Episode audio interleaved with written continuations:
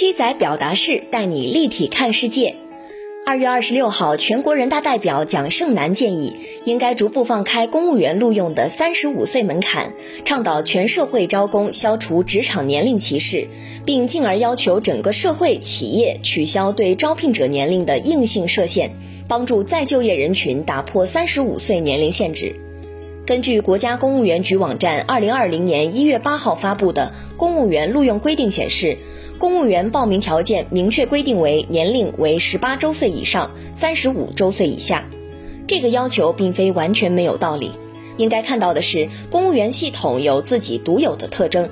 公务员体系是一个相对封闭的体系，基层招收新人，经过多年历练淘汰，一步步的升迁。公务员体系很少出现从社会招聘中高层职位的事情，公务员体系内部也不存在个体意愿的跳槽，都要服从组织安排。这些特征注定了考公务员一定是从基层干起，基层工作相对工作量大、压力大，更重要的是收入少。对于三十五岁以上的人来说，经济压力大，收入不能应对开支，就很难坚持下去，流动性就会升高。另一方面，人年龄大了还做着基层工作，比自己小的人领导着自己，心态上也比较微妙。这些因素都使得公务员招考更倾向于年轻人，设定小于三十五岁的门槛。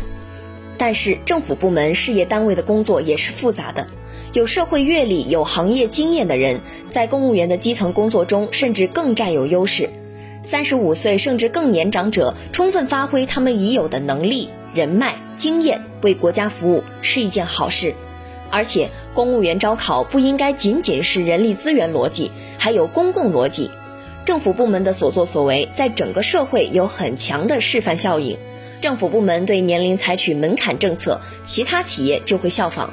正如蒋胜男所言，公务员考试取消三十五岁门槛限制，将对全社会起示范性作用，成为社会组织个体行为的参照准绳。有利于解决就业市场年龄歧视，对于全民生育、婚恋、养老和社会心态都有着巨大影响。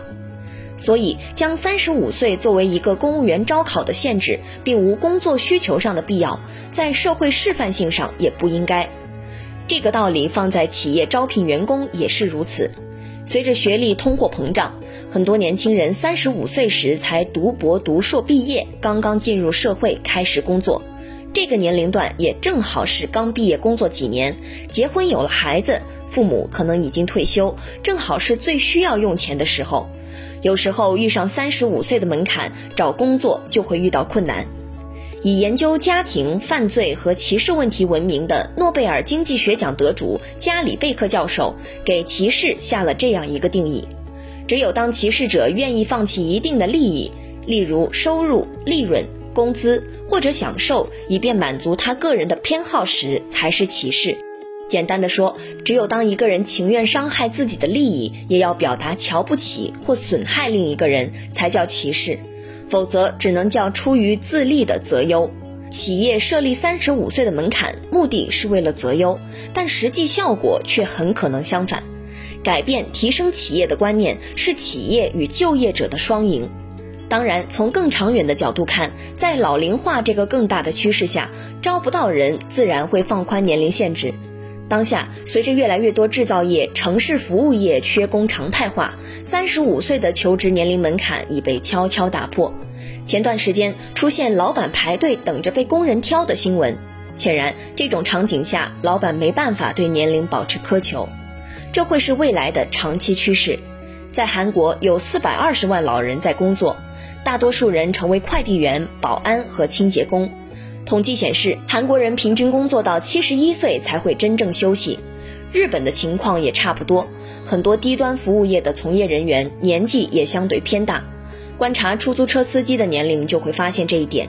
现在的中国显然没有快递公司会招收七十一岁的快递员，但是随着老龄化社会的加深，这一点一定会改变。